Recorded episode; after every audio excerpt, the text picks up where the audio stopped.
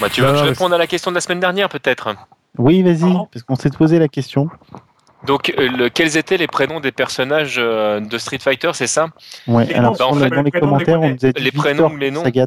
Ouais, mais en fait c'est faux. Euh, euh, Sagat ne s'appelle pas Victor.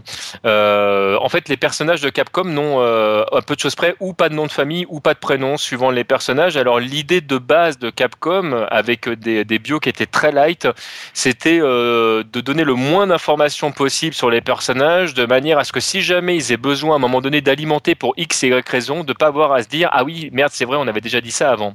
Ah On oui, c'est le le scénario des derniers Final Fantasy.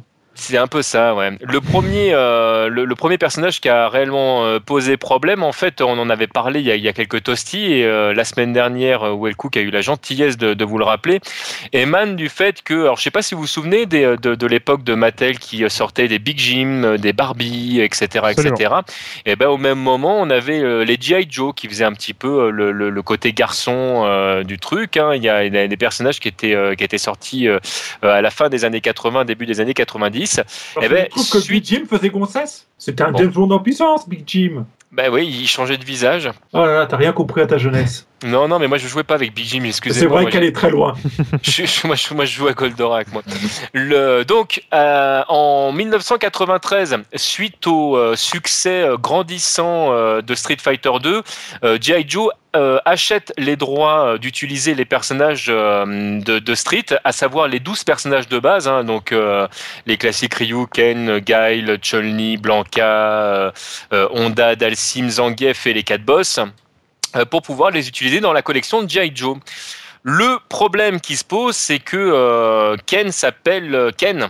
Comme le copain de Barbie et euh, Mattel en fait euh, décide de, faire miroiter une éventuelle euh, poursuite euh, vis-à-vis de Capcom, qui donc décide d'inventer un nom de famille euh, à Ken et donc il s'appellera Ken Masters. Mais les autres en fait n'ont jamais jamais eu euh, ou de nom de famille ou de prénom, Euh, hormis euh, Honda qui, s'est toujours appelé euh, Edmond. Edmond.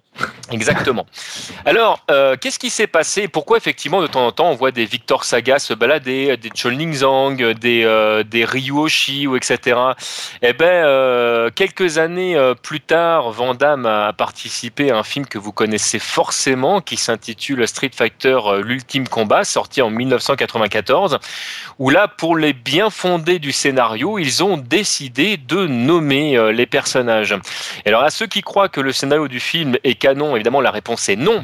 Parce que si jamais il fallait euh, rendre canon ce film-là, sachez que euh, Blanca s'appelle Carlos, donc Carlos Blanca, parce qu'en fait c'est le copain de Guile qui n'est autre que Charlie. Et donc là on mélange deux personnages qui n'ont strictement rien à voir, vous en conviendrez.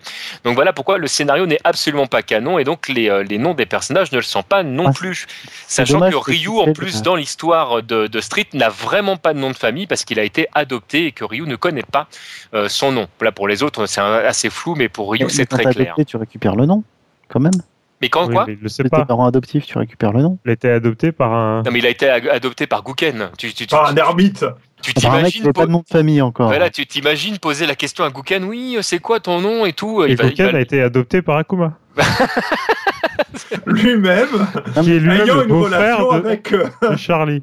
Mais le, le prénom de Blanca, Carlos Blanca, ça expliquait bien sa shop euh, Big Bisou, n'empêche. C'est dommage. Oui, c'est ça. Et la légende de Chun-Li dans tout ça. Exactement, la légende de Chun-Li. Y a-t-il un scénario dans la légende de Chun-Li déjà Pour commencer? je, je préfère ne, pas parler de ça, s'il te plaît, parce que dedans, euh, dictateur est blond. et, et pour ça, euh, je, je pleure encore de, de cette histoire. Ah, je t'imagine au cinéma en train de regarder le truc. Le dictateur est à la mode. Mais, tu, c'était tu- tu sais que le premier film, je l'ai vu au cinéma. Moi, quand il est sorti, euh, il est sorti en France en 95, mais j'étais, super content qu'il y ait un film sur Street Fighter. Donc j'ai emmené ma copine de l'époque, tout, etc. J'étais vachement fier. Et donc je sors du, du film, mais dépité, triste, un truc, mais c'était, c'était puis euh, là, elle me sort, bon, ça va, c'était pas si mal quand même et tout. J'étais en pleurs, ils se rendent pas compte, ils avaient tout. Dalsim était médecin, et c'est lui qui a créé Blanca à partir de Charlie ou vice versa, mais c'est n'importe quoi. gros point. T. M. J. T. Point. Comme